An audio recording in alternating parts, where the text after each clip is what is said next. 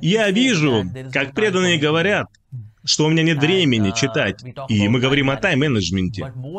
Но более важным, чем тайм-менеджмент, является расстановка приоритетов. Все, что в приоритете, на это найдется время. И те, кто говорит, что у меня нет времени читать книги Шилупрупады, хорошо.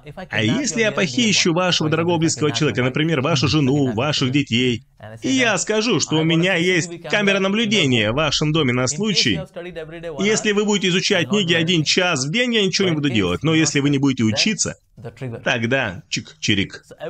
Необходимо, чтобы человек каждый день избегал любых распространителей сплетни и всей этой пустой траты времени, просмотра телевизора, контакты, инстаграм и всего остального искать. Все, сижу, читаю, ничего не делайте, пожалуйста, нехорошего моей семье, моим жене и детям. Я уже учусь один час, пожалуйста, не делайте ничего плохого. Примерно таким образом человек может осознать, что дело не в тайм-менеджменте, а в приоритетах. Чаще всего чтение занимает самый последний приоритет. Если все дела закончены, все вокруг организовано, и все эти волшебные феи и небесные абсары порхают вокруг и послушно говорят, «О, да, вокруг все везде в порядке, все хорошо, теперь, преданный, можешь сесть и спокойно почитать книгу». Тогда это никогда не произойдет.